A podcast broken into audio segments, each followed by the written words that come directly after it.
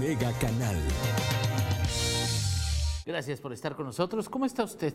Yo le agradezco que nos acompañe esta mañana en Mega Noticias Colima, nuestro primer corte informativo del día. Le agradezco que esté con nosotros. Ya lo sabe, estamos transmitiendo totalmente en vivo para usted a través del canal 151 de Megacable. También estamos por Facebook Live. Ya lo sabe, en esta red social de Facebook estamos como Mega Noticias Colima.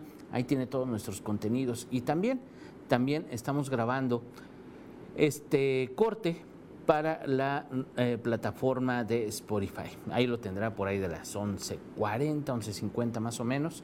Y bueno, pues vamos empezando. Hace unos minutos, hace rato, eh, terminó en las instalaciones de la Policía Estatal el homenaje de cuerpo presente que le fue rendido a los eh, siete policías que fueron privados de su libertad el día 29 de junio, 29 de mayo, perdón, el día 29 de mayo, temprano. Ellos eh, en la mañana ya no supieron nada de ellos. Fue viernes.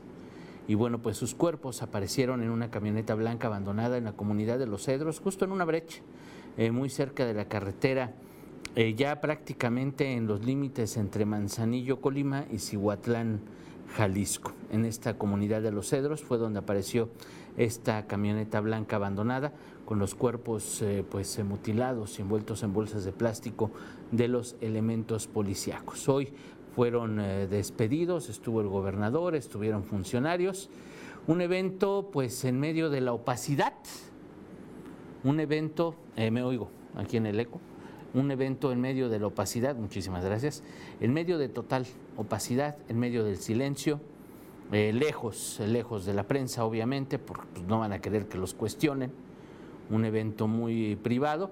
Obviamente las autoridades van a decir que es por respeto a las familias y efectivamente merecen respeto las familias de los policías. Merecen respeto y merecen información concreta y merecen que las investigaciones avancen. No es solamente si entra o no entra la prensa a un evento que pues debería ser público. Un homenaje que debería ser público. Un homenaje que debe de servir de lección a las autoridades al gobierno del Estado, a la Secretaría de Seguridad Pública del Estado, porque pues no es, no es justo lo que pasó. Hubo irregularidades, hubo omisiones, hubo fallas en el servicio, algo salió mal, algo no previeron. El punto es que por el tema que haya sido, hay siete policías muertos. Es eso. Y no es solamente por respeto a las familias que no fue la prensa, no. No, no, no. No quieren cuestionamientos, no quieren informar.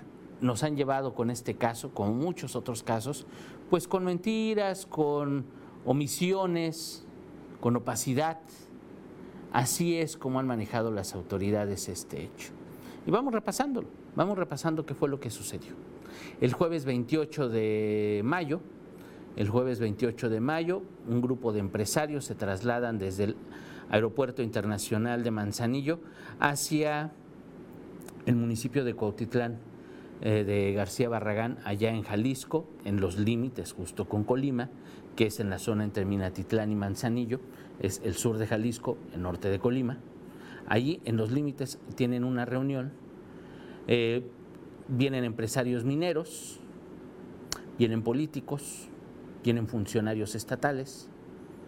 Y bueno, pues hay un grupo de 10 policías, un grupo de 10 policías estatales que son asignados a la seguridad de este servicio, a la seguridad de estos empresarios, a la seguridad de este grupo. Eso es el jueves 28 de mayo. Pues después del 28 de mayo, eh, después de esa tarde, los empresarios se regresan en helicóptero desde esa zona, en los límites con Colima, del lado de Jalisco aparentemente, se regresan en helicóptero. Para eso, cuando se trasladan los empresarios y los policías y todo este grupo se traslada al lado de Jalisco, aparentemente no avisaron, no avisaron las autoridades colimenses, no avisó la Secretaría de Seguridad Pública no avisaron los policías, no avisó ningún mando al C5 de Jalisco que iba un grupo a reunirse en un predio allá en Cuautitlán, en el sur de Jalisco. No avisan, existe esta reunión de la que pues no es, eh, no es pública, no se sabe más, no es, este, no es pública esta reunión, no informan al gobierno de Jalisco que se iban a reunir. Irregularidad número uno o dos o tres o cuatro o lo que usted quiera. Pero esa fue una irregularidad. Fue algo que no debió pasar. Y bueno, pues ahí tiene usted que en esto que no debió pasar, pasó. No le avisan a las autoridades de Jalisco que van empresarios, que van policías, que van hacia el estado de Jalisco. No lo avisan. Y bueno, pues ahí tiene usted, ahí tiene usted que el viernes por la mañana, ya cuando unos habían regresado en helicóptero, se pierde comunicación entre la Secretaría de Seguridad Pública del Estado de Colima y los 10 policías que van asignados a este servicio. No dicen por qué se quedaron ellos allá, no dicen qué fue lo que pasó, no, no, no mencionan por qué se quedaron ellos en esta zona, pero resulta que el viernes a las 8 de la mañana, le digo, hay varias cuestiones que no han sido respondidas, que no han sido aclaradas todavía y el viernes a las 8 de la mañana pierden comunicación, ya no sabe nada de ellos. Son 10 policías y dos civiles. Ojo, uno de esos dos civiles es hermano del diputado Rogelio Rueda, el diputado Prist, diputado local Prist. Y entonces se pierde comunicación, ya no se sabe absolutamente nada de ellos, ya no saben qué fue lo que pasó, se pierde la comunicación, no tienen idea cómo desaparecieron. Son 10 policías estatales que van armados, arma corta, un rifle de asalto. Imagínense nada más, van bien armados. Van en cuatro camionetas, modelo reciente, camionetas nuevas, de seguridad, propiedad del gobierno del estado de Colima, obviamente. Son cuatro camionetas, 10 personas, además de dos civiles. Le digo, entre esos civiles, el hermano del diputado Rogelio Rueda. Así ocurren estas cosas. Entonces se empieza, se arma un operativo, piden apoyo, entonces ya el gobierno de Colima, la Secretaría de Seguridad, la Fiscalía, pide apoyo al gobierno de Jalisco, piden apoyo a la Fiscalía General de Jalisco para la búsqueda de los 10 elementos y la búsqueda de los dos civiles. Son 12 personas desaparecidas. Y entonces el gobierno de Jalisco pregunta, bueno, ¿qué fue lo que pasó? No, pues es que estuvo así, así, así. Oye, pero no me avisaron. Yo no sabía que habían entrado a Jalisco. Eh, eh, no sé. Y bueno, pues ahí empiezan las omisiones, ahí empiezan las dudas, ahí empiezan los problemas. Quiere decir que los protocolos que se tenían que seguir no se siguieron. Ojo, los protocolos que se tenían que realizar para que una comisión de policías ingrese a Jalisco, para que una comisión de policías se traslade de esta manera, no lo hicieron. Total, que pues se dan cuenta que están privados de su libertad. El sábado por la noche son liberados cinco personas. Son liberadas cinco personas, tres mujeres policías y los dos civiles, entre ellos. Le digo el hermano del diputado Rogelio Rueda. Estas cinco personas son liberadas el sábado en la noche. El lunes ya cuando el operativo participa la Fiscalía General de la República, incluso participan eh, elementos del Ejército, participan eh, la Marina, participa la Guardia Nacional, participan pues ya una gran cantidad de elementos, realizan operativos en los límites de Colima con Jalisco, realmente cercan la zona desde Cihuatlán, Cuautitlán hasta la Huerta, del lado de Jalisco y del lado de Colima, Manzanillo, Minatitlán, pues todo este perímetro es cercado, entonces, pues que encuentran policías estatales de Jalisco que estaban realizando estos rondines de vigilancia, encuentran la camioneta, la una camioneta blanca tipo familiar, en la que pues se dan cuenta que hay restos humanos en el interior. Y fue así que la camioneta es trasladada a, a Colima, la capital del estado, queda a disposición obviamente de la Fiscalía General del Estado, y bueno, pues hasta, imagínense, vean nada más, Ese día pues no se informa nada más que el hallazgo de la camioneta.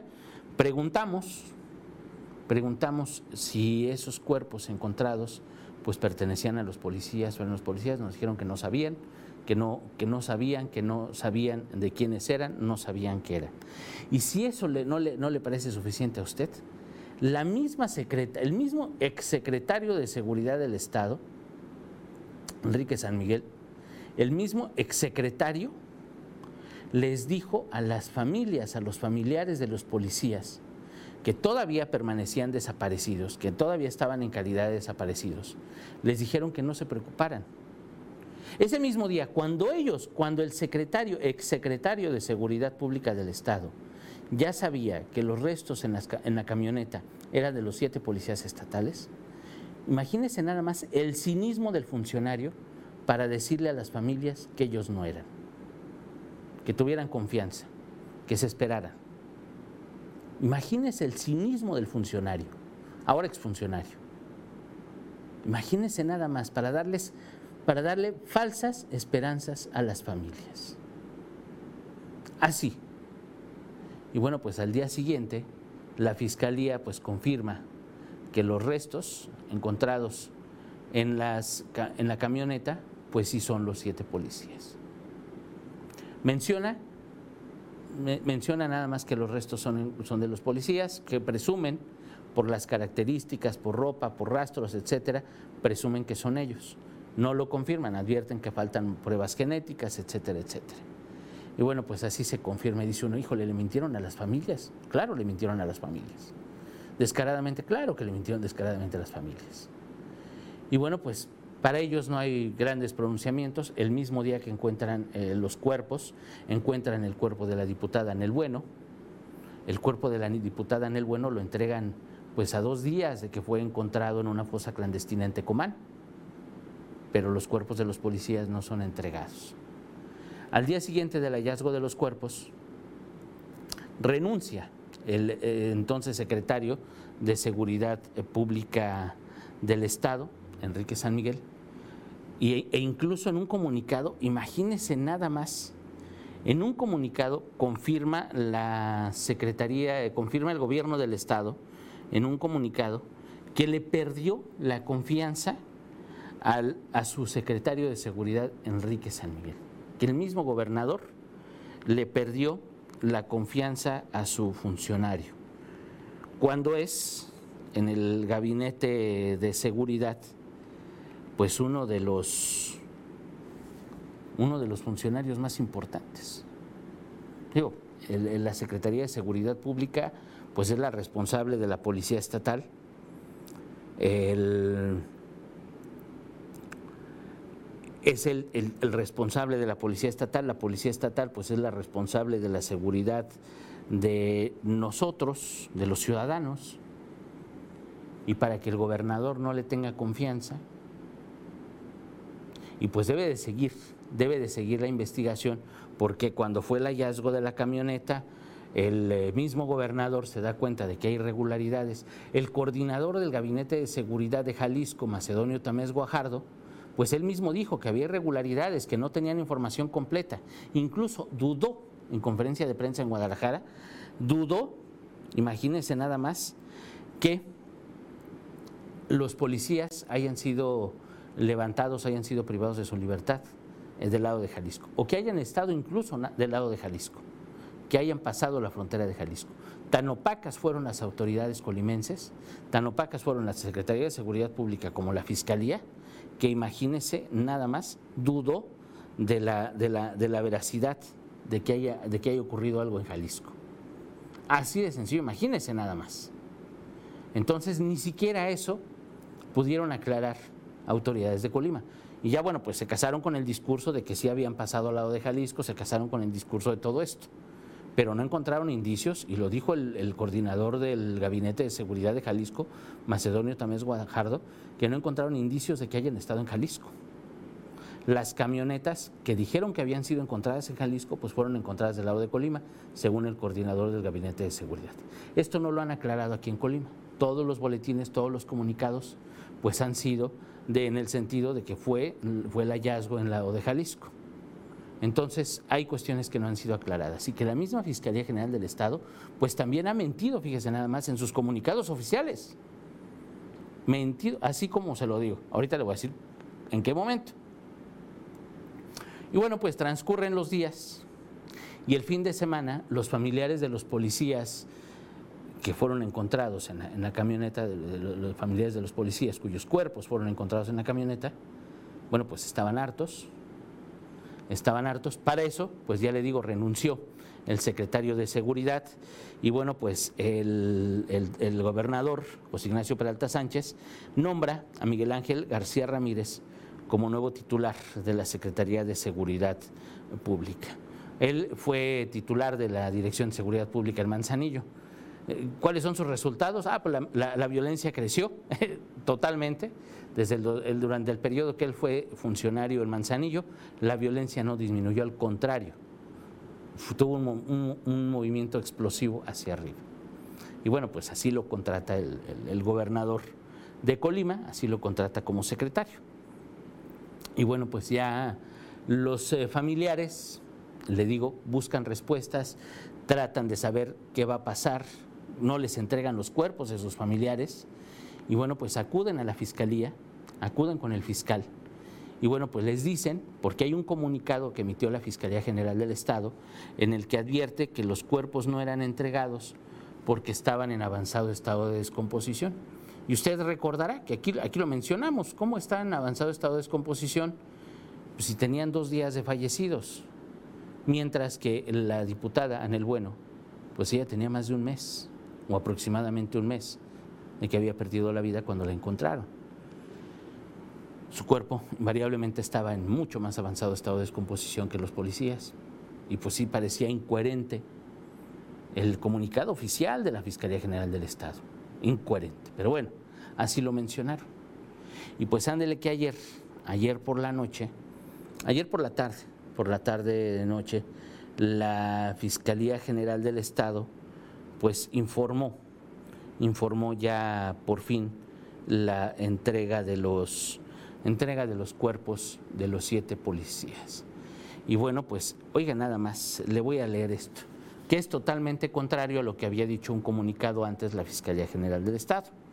Dice, es importante decir que el tiempo que demoró este procedimiento científico tiene que ver directamente con las condiciones en que se encontraban los cuerpos, toda vez que fue necesaria la extracción de 100 perfiles genéticos en 44 indicios o restos humanos. Quiere decir que pues, los habían mutilado, ya lo habíamos presumido. Realmente pues sí es algo muy delicado, es algo muy grave la hazaña con la que actúa la violencia con la hazaña con la que actúa la delincuencia organizada. Es totalmente grave, pero no por eso lo tiene que ocultar la autoridad. En un comunicado anterior lo ocultaron y dijeron que estaba en avanzado estado de descomposición. Y ahora pues ya corrige, ya dice qué fue lo que pasó. Si así lo hubieran informado desde el principio, ah, pues entiende, pues hay procedimientos que no se hacen de un día para otro realmente procedimientos delicados y para tener la certeza de lo que se está haciendo, pues se lleva su tiempo. Y aquí dice, por tal razón, para este proceso se dispuso de mayor personal del área de servicios periciales y ciencias forenses a fin de agilizar los trabajos y lograr los resultados en el menor tiempo posible, manteniendo informados en todo momento a los familiares de las víctimas, a quienes se les explicó detalladamente lo realizado. Pues antes del fin de semana creo que no les habían dicho nada, ¿eh? porque ellos estaban desesperados. Así de sencillo. Y bueno, pues los comunicados ya ve cómo cambian de una información a otra. Si eso no es opacidad, si eso no es mentir, dígame cómo se llama, pero así, así es como está en este momento la, indagatoria, entregaron los cuerpos, hoy, hoy fueron despedidos y el caso permanece en la impunidad, totalmente en la impunidad. La Fiscalía General del Estado, ¿qué ha hecho? Hay detenidos, hay órdenes de aprehensión, no, por eso, pues ¿para qué invitar a la prensa si los van a cuestionar? Mejor no invito a nadie, así ya no me cuestionan, nadie me dice nada, todo va bien, sigo trabajando como si nada, hago como que no pasa nada. Así es como están las cosas. Siete policías fueron asesinados y el caso permanece en impunidad. No ha habido un funcionario removido. Bueno, el secretario de Seguridad, que ya se le habían acumulado muchísimas, de verdad que lo aguantaron demasiado. Vamos a ver qué pasa con este nuevo secretario, que bueno, pues de entrada él organiza un evento privado, obviamente para no ser cuestionado. No ha habido más cambios, no pasa absolutamente nada. ¿Qué puede decir cuando le hemos preguntado al gobernador sobre las acciones del fiscal, sobre las acciones de la fiscalía? Ah, la fiscalía es autónoma. El pretexto es que la fiscalía es totalmente autónoma, sí, pero el fiscal fue nombrado por el gobernador. El gobernador nombra un fiscal del que luego no puede decir nada. Así es como están las cosas. Imagínense nada más. Pues obviamente, pues son pactos, son convenios para que tú no te metes conmigo, ya yo te doy chance y así nos la llevamos, ¿no? Nadie cuestiona cuando realmente ha habido opacidad, cuando realmente ha habido, pues no ha habido seriedad en la información que se comunica, en la información que se hace pública no ha habido respeto para familias, para las investigaciones. Así es como están las cosas. Y este caso, transcurren los días, transcurren las semanas, siete policías fueron asesinados, siete policías estatales, y el hecho permanece en total impunidad. Esa es la palabra. ¿Y las condiciones de los policías ya van a cambiar? ¿Van a mejorar? Pues por eso no quieren que los cuestionemos. Díganos usted, usted es policía, ya le arreglaron su situación los servicios de salud con el IMSS, ya cambiaron las cosas. Díganos, díganos por favor, ¿cómo ve usted las cosas? Pero así es, esto ocurrió hoy en la mañana, ya en la noche le presentaremos la información con mi compañera Dinora Aguirre Villalpando. Buenos días, Ulises, sin palabras, solo que las familias se encuentren en la paz y sobre todo... Eh, que nada de esto quede impune, no merecemos vivir siempre en la incertidumbre. Claro que no, Blanquis, le mando un abrazo, un abrazo muchísimas gracias por, por seguirnos esta mañana. Pues no, no tienen por qué quedar en la impunidad, alguien tiene que responder. Las autoridades tienen que hacer su trabajo, para eso se les paga. Y este hecho, como muchos otros, permanecen y siguen en la impunidad. Eh, ¿Por qué ya no dan la actualización sobre el COVID? Ahorita le decimos, claro que sí, no se preocupe. ya le digo, eh, nuestro este, estado jamás volverá a ser el que fue. Vivimos en estado de ingobernabilidad. Pues vivimos situaciones muy complicadas, realmente vivimos una situación muy difícil, pero pues para eso estamos los medios, para eso está usted, para eso estamos todos, para no quedarnos callados, para decir, oye, está pasando esto. Aunque ellos no lo quieran ver, aunque no quieran decirnos, la realidad no se puede ocultar, no pueden tapar el sol con un dedo. Y ahí están, ahí están las cosas. Ahora sí vamos ya al tema COVID, que mire, ya le decíamos, ya le decíamos, cada día tenemos el pico más alto, por decirlo así, de contagios confirmados de parte de la Secretaría de Salud. En el reporte de ayer, vean nada más el, reporte de ayer de la Secretaría de Salud, el reporte emitido ayer por la noche por el gobierno del, del, del Estado, va a ver ahorita cómo están, cómo están los casos pues ya acumulamos, acumulamos 249 casos, nada más, nada más eh, en 24, 24, 24 horas. Así de sencillo. Nada más 249 en 24, en 24 horas, de acuerdo con el último reporte que emitió la Secretaría de Salud del Estado ayer por la noche. Y vamos empezando, como siempre, con, con Manzanillo, para no, perder la, para no perder la costumbre. Ahí tiene, ahí tiene usted cómo está Manzanillo con 67 casos positivos y 21 casos sospechosos. Ese es Manzanillo ayer por la noche. De ahí podríamos irnos con Colima, que son 8 casos activos y 17 casos sospechosos. En Tecomán, 10 casos activos, 9 sospechosos. Villa de Álvarez, 6 activos, 10 sospechosos.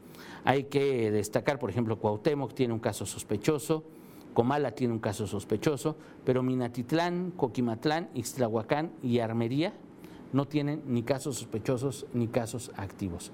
El semáforo ya lo sabe, se lo digo rápidamente, pues el semáforo continúa, ocho municipios en naranja, dos municipios en rojo. Adivine cuál es en rojo. Claro, Manzanillo eh, Minatitlán, malamente porque es vecino de Manzanillo y es parte de la jurisdicción sanitaria número 3. Ellos permanecen en rojo, aparentemente y en teoría, porque pues la, alcaldesa de, Manzanillo, usted ya lo sabe, Griselda Martínez, pues gobierna, gobierna este municipio como si fuera una república separatista aparte, con sus propias leyes, con sus discursos, con sus cosas, que bueno, pues ahí tiene el resultado de su administración. Realmente, pues de lo laxo que ha sido el gobierno, de lo que han dejado que crezcan los casos, la falta de control en los negocios, la falta de coordinación y de comunicación con la ciudadanía, bueno, pues ahí tiene el resultado de Manzanillo. Así de sencillo. Es porque pues ha tomado sus acciones muy aparte de lo que han hecho en conjunto otras autoridades, tanto municipales como el Estado. ¿eh? De, la de, la federación ya, ya ni le decimos, ¿para qué le decimos? Pero bueno, así es como están las cosas. Ahora veamos, fíjese nada más, le voy a presentar una gráfica muy, muy interesante, que es un gráfico que emite todos los días, todos los días el gobierno, el gobierno federal. Este, este gráfico, este gráfico es sobre casos acumulados por entidad federativa en la República. Ahorita lo va a ver usted en su pantalla, ahí lo tiene usted. Usted dirá, bueno, ¿y esto qué es? Pues mire, vámonos a Colima, vámonos nada más, nada más a Colima, que es el estado donde estamos. Así es como han crecido los casos. Así es como han crecido los casos en Colima pues prácticamente desde que empezó la pandemia. Ahora vámonos, fíjese nada más, vámonos, vámonos a, mayo, vámonos al... Ve ahí una, una, parte planita, el 13 de mayo, ahí está el 13 de mayo, ahí lo ve usted. Vea nada más cuántos casos había en Colima el 13, el 13 de mayo. Ah, ahí tiene usted que son 46 casos al 13, al 13 de mayo. Ahora vamos adelantándonos, vámonos subiendo a la gráfica y vámonos al 6 de junio. Vea nada más cuántos casos había el 6, el 6 de junio. 205. Y al 10 de junio en la gráfica marca 240. Digo, son más de 240, ya vimos, son 249. Pero imagínense nada más, del 6 de junio al 10 de junio el aumento de casos que hubo en el Estado. Esta gráfica la distribuye todos los días el gobierno federal. Se la vamos a presentar lunes, viernes, conforme vayan avanzando los casos y más cuando sean así de, de, importantes o así de graves o que vaya subiendo esta curva epidemiológica. Usted ahí lo ve, cómo van subiendo la cantidad de casos. Y bueno, pues eso quiere decir que no tenemos ninguna curva aplanada, al contrario, que la situación vamos de mal en peor cada día. Y eso quiere decir que tenemos que cuidarnos. Efectivamente, ya sé que usted está pensando y me está diciendo Ulises, pero pues ni modo de detener la economía. No, es que no vamos a detener la economía, la economía no se puede detener.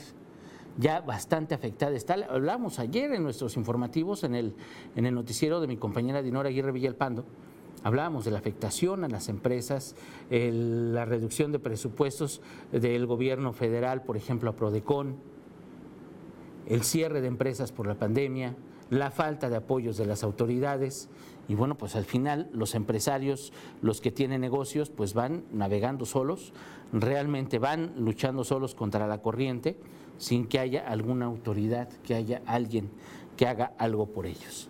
Y bueno, pues ya vio usted en esta gráfica que le presentaba cómo van subiendo los casos, cómo van las cosas a este momento, y no quiere decir que no vamos a salir. Quiere decir que si tenemos que salir a la calle, usemos cubrebocas. Quiere decir que si tenemos que salir a la calle, contamos dinero, vamos a lugares donde hay mucha gente, pues nos cuidemos, mantengamos la sana distancia.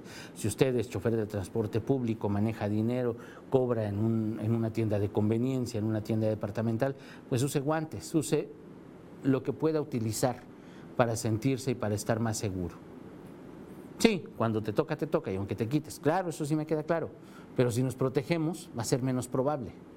Si nos protegemos, protegemos a nuestros hijos, a nuestros padres, a los abuelos, a la familia y a los demás. Esto es una situación en colectivo.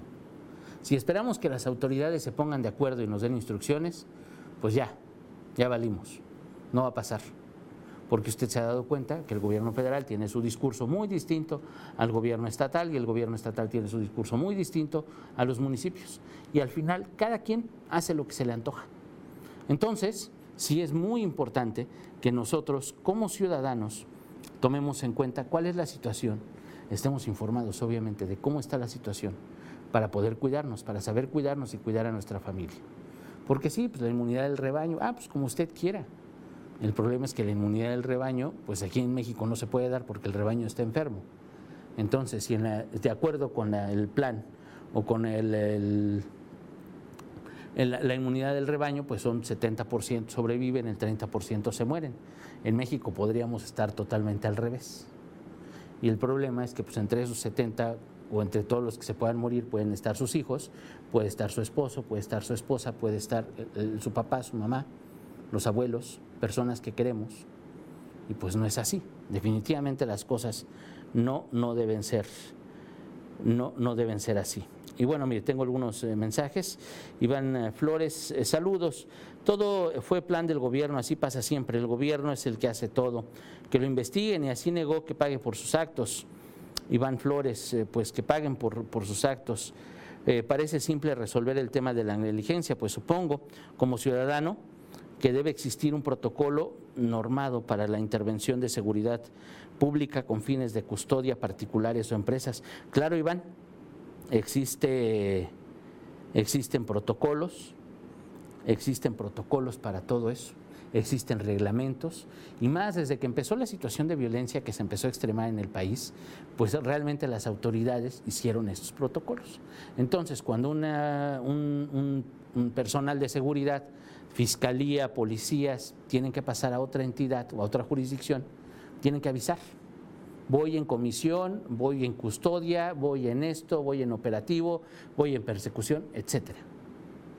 Porque si hacen cosas buenas que parecen malas, realmente nunca fueron buenas, realmente son malas. A esos niveles, ¿usted cree que habría negligencias? No. ¿Errores? No. Tienen un motivo, tienen una situación, algo estaban haciendo, algo pasó, algo hicieron mal. Si no ellos, los mandos, y no es nada más responsabilidad del secretario. Hay más personas que se tienen que ir allá adentro, que lo han dicho si se fueron o no. Hay responsables de esas decisiones. Y claro que adentro de la Secretaría de Seguridad Pública del Estado hay responsables por la muerte de esos siete policías. Así es sencillo, ¿eh? Pero pues sí, tiene mucha razón, Iván. Una amenaza, qué miedo, condolencias, dolor, ánimo, Colima. Muchas gracias por su mensaje, don Iván. Em, nuestro estado jamás volverá a ser el que fue. Vivimos en estado de ingobernabilidad. Gracias, Blanquis. Nena González, eh, ¿cómo está el turismo? Por este momento detenido. Han retirado personas de las playas. Yo creo que en dos semanas va a haber algún plan, más o menos para empezar la reactivación aquí en Colima. Pues yo creo que la semana que entra lo van a, lo van a, ya lo están definiendo. Estamos a 10, estamos a 11, estamos a 11. Después del 15 de junio, Depende también cómo vayan los, los casos, pero sí va a ser de lo último que se reactive. Créame que no va a pasar mucho tiempo, porque cuando abran playas, cuando se reabra el turismo, pues va a venir mucha gente de muchos estados. Entonces, si teníamos una situación complicada, delicada, va a ser peor. Y realmente en Colima no pueden cambiar mucho las cosas porque Manzanillo, ya lo ve usted, tristemente es el municipio que tiene más casos, es el municipio que menos acciones ha tomado eh, pues estrictas contra la pandemia, es el municipio que más ha fallado en el estado y pues ahí tiene el resultado. Entonces, si reactivan el turismo, pues obviamente se tiene que reactivar en Manzanillo, pero con la situación que vive Manzanillo, créame que hay una lucha de poderes impresionante para definir qué van a hacer. Porque pues la situación no está así como que, ay, abramos el turismo, fuera Tecomán o fuera Armería. Pero pues como al gobierno, a las autoridades les importa Manzanillo, no, no Tecomán o Armería. Digo, van a decir que, que no es cierto, que sí les importa pero pues todos se lo ponen a Manzanillo, ¿verdad? Entonces, digo, ¿para qué mentimos? ¿Para qué le digo que no? Sí, sí. Entonces, este, pues sí, en Tecomán y Armería la situación es muy distinta, pero en Manzanillo, ahí es donde está el problema. Vamos a ver qué definen, porque van a hacer algún anuncio, tiene que ser, mañana es viernes, la semana que entre, tienen que definir qué va a pasar con el turismo en Manzanillo. Usted manténgase informado a través de Mega Noticias. Gracias a usted por su constancia y continuidad. Gracias, Iván. Le agradezco muchísimo. Eh, ya me tengo que despedir, ya me están corriendo. Sí, ya nos fuimos. Son las 11.34. Le agradezco muchísimo, muchísimo su atención. Gracias por acompañarnos esta mañana. Lo espero a las 3 de la tarde. Ya lo saben, Mega Noticias Vespertino. Hoy por la noche, a las 7.58 de la noche, le espera mi compañera Dinora Aguirre Villalpando. Muchas gracias. Tenga usted muy bonito día.